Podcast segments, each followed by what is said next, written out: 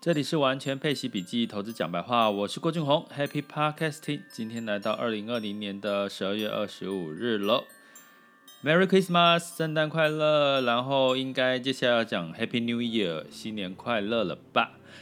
时间真的过得很快，但是在二零二零年一段的纷纷扰扰、很闷的时候，我觉得在年底呢，应该给大家比较好的一个圣诞礼物哈，就是我们的这个市场呢，大部分都是呃好的消息比这个坏的消息多，感觉那种有种拨云见日的感觉，不知道大家有没有同样的感受哈？所以，我每天录 podcast 呢，其实就会觉得现在市场呢也没有特别好讲的啦。你看市场一直在讲说，呀，有什么样子的什么呃资金的状况呢，或者是有什么样的风险，或者是甚至连美国总统川普呢说他在不同意这个纾困方案哦，现在纾困方案还没有签字的情况下。美股还是一直涨哈，那今天的最新消息是，连欧股哈，因为耶诞大礼呢，这个英国脱欧的贸易协议已经拍板定案了，从明年一月开始哈，那这个拍板定案呢，会带动什么？大家记得，在这个英国脱欧投票，大家。跌破眼镜，这个英国就确定要脱欧的这个公投之后呢，你会发现英镑就整个大跌。那个时候我们就一路就在想说要去英国玩哦，因为英镑很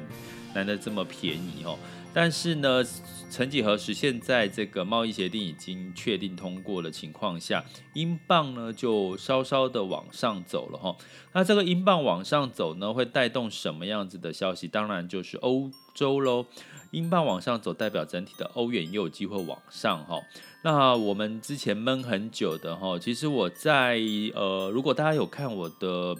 呃全呃投资赢家的领息创富术，奇怪为什么我的书名我一直老是自己背不起来呢？我上一本书叫找到奇葩的定存，我就记得起来，可是这本投资赢家的领息创富术就不太容易背哦。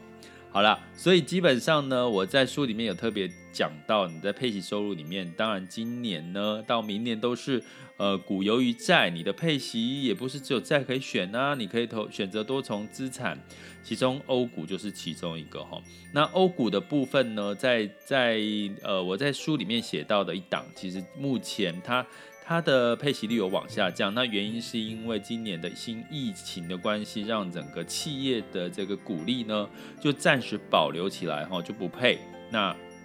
担心的是流动性的风险。那二零二一年渴望因为疫苗的关系出现，让这个情况呢开始配股利。那再加上这个欧股相对对比美股甚至比台股呢来的低基期哈。那目前你如果相较之下比较低基期的，反而是这个 A 股啦，吼，然后像这个呃欧股哈。那在欧股的部分低基期，其实资金也会看好，就欧元要上涨喽，英镑要上涨喽。那大家知知道吗？最近这个新兴市场的货币很比较强势，钱就往新兴市场的股票跟债券流入喽。那接下来呢，有哪个市场啊？大家一直在找说有哪些市场还可以持续。逢低买进的，诶，在这个英国脱欧确定情况下，欧股就具备了这个货币上涨以及这个低基期的一个题材哈。那有没有这样的配息标的？有，但是大家要可能要有一点心理准备。目前的欧股的配息标的的配息率呢，呃，过去来讲有百分之十以上哈，甚至十一以上。可是目前呢，稍微的就下降，因为我刚刚讲的这个股利配的这个情况哈。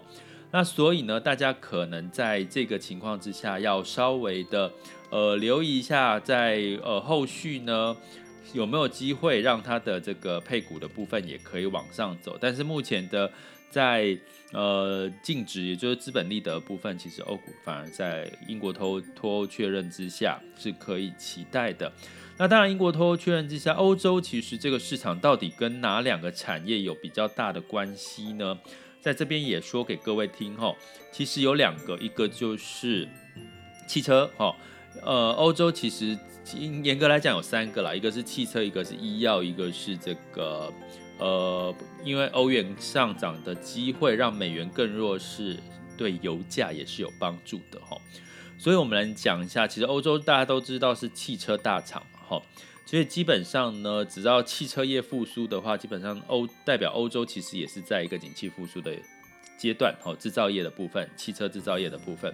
那另外一个呢，就是我刚刚讲的医药的部分。那医药的题材，我在之前有跟 Podcast 跟这个网校跟各位提过，包含这个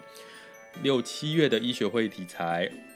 以及这个疫苗的这个题材嘛，大家都应该都知道。那重点接下来就是欧元上涨，美元更弱势的情况下，因为一直纾困，美国一直纾困的情况下，会带动油价有机会在这个欧美元更弱势的情况下，反而有上更上涨的机会。那通常呢，欧洲的景气翻好翻红的时候，油价也是会有正向的一些反应跟正向的相关，所以。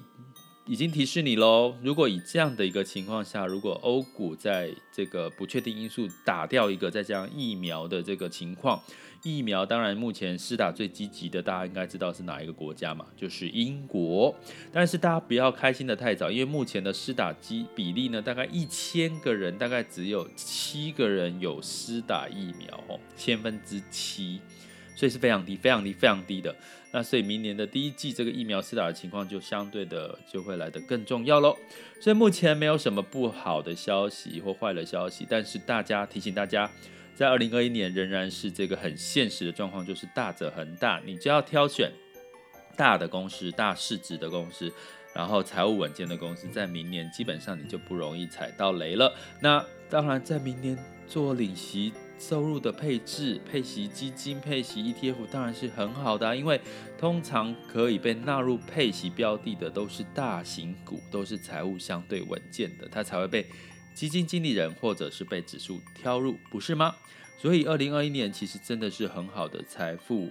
爆发，呃，也不能说财富爆发哈，再次的财富成长的一个很明确的一个，因为二零年是一个在一个。大家在恐慌恐惧，诶，什么市场还一直涨，股市还一直涨，可是明年的至少上半年反而是，诶，可以是一个比较明确会上涨的一个态势哈。所以大家千万千万，你已经没有把握到二零二零年的这个财富成长的趋势的话，拜托二零二一年一定要好好的做功课。那怎么做功课呢？如果你不得其门而入，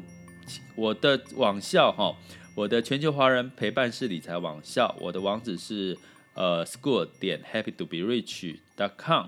好，或者是你搜寻全球华人陪伴式理财，或者你搜寻我的名字郭俊宏，哦，我的这个最新的课程，呃，郭老师带你每周玩转配息，其实都会随时帮你掌握市场的脉动，以及最新的市场热点，以及可以学习的参考投资清单哦。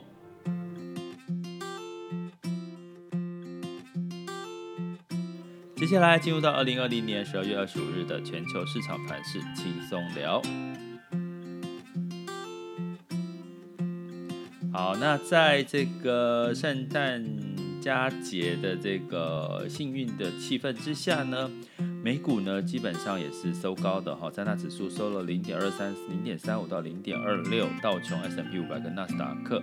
那接下来就进入到长假喽，吼，那这个长假一直到这个跨年，所以基本上外资休息的情况下，接下来的市场可能美股的部分就暂时没有新的数据了。但是目前，呃，很明确的英国脱欧这件事情，让整个欧股呢上涨，哈。那德国已经休市了，所以还翻了六百呢，普遍上涨零点一二。英国、法国，英国上涨零点一，法国下跌零点一，哈。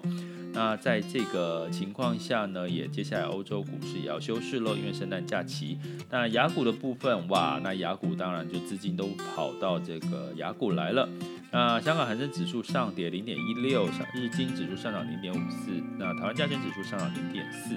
那今天呢，台湾一样呢，到目前为止是时间来到了十一点左右，然后我们的台湾加权指数来到一万四千三百九十点，上涨了一百一十点哦。那在外资休息的情况下，内资接手呢，代表接下来应该内资的信心应该是更旺了哈。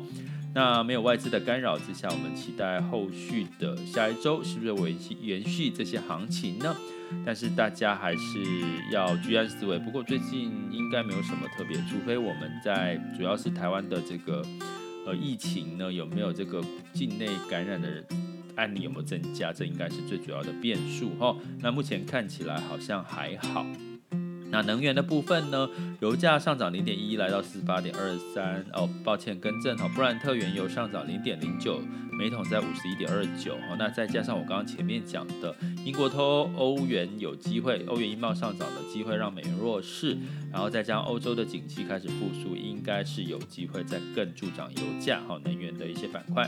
那贵金属的部分，金价呢上涨零点三，来到一八八三点二。那当然，对于美国的刺激纾困计划，当然是乐观多喽，所以金价持续稍微小涨哈。那